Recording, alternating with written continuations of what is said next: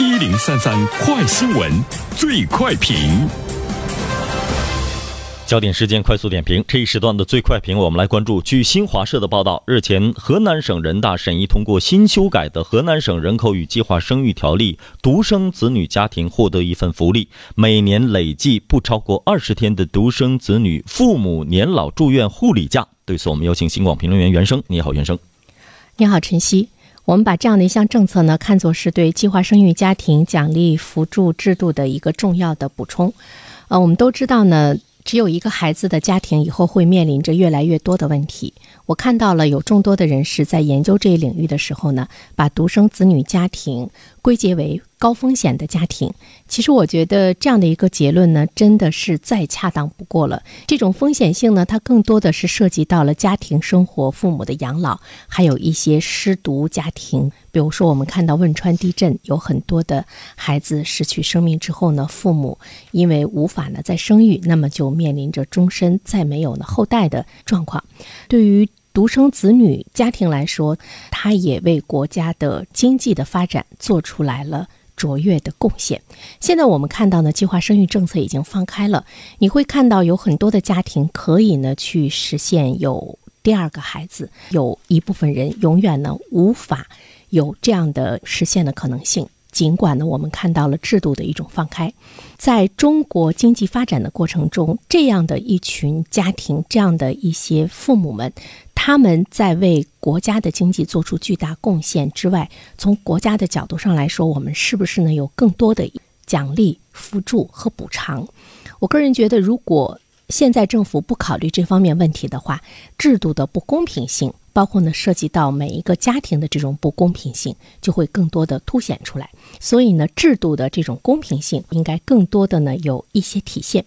河南省的政策，它呢是对独生子女父母年满六十周岁之后生病住院治疗期间，给予呢子女每年累计不超过二十天的护理假，护理假期之间，呃视为出勤。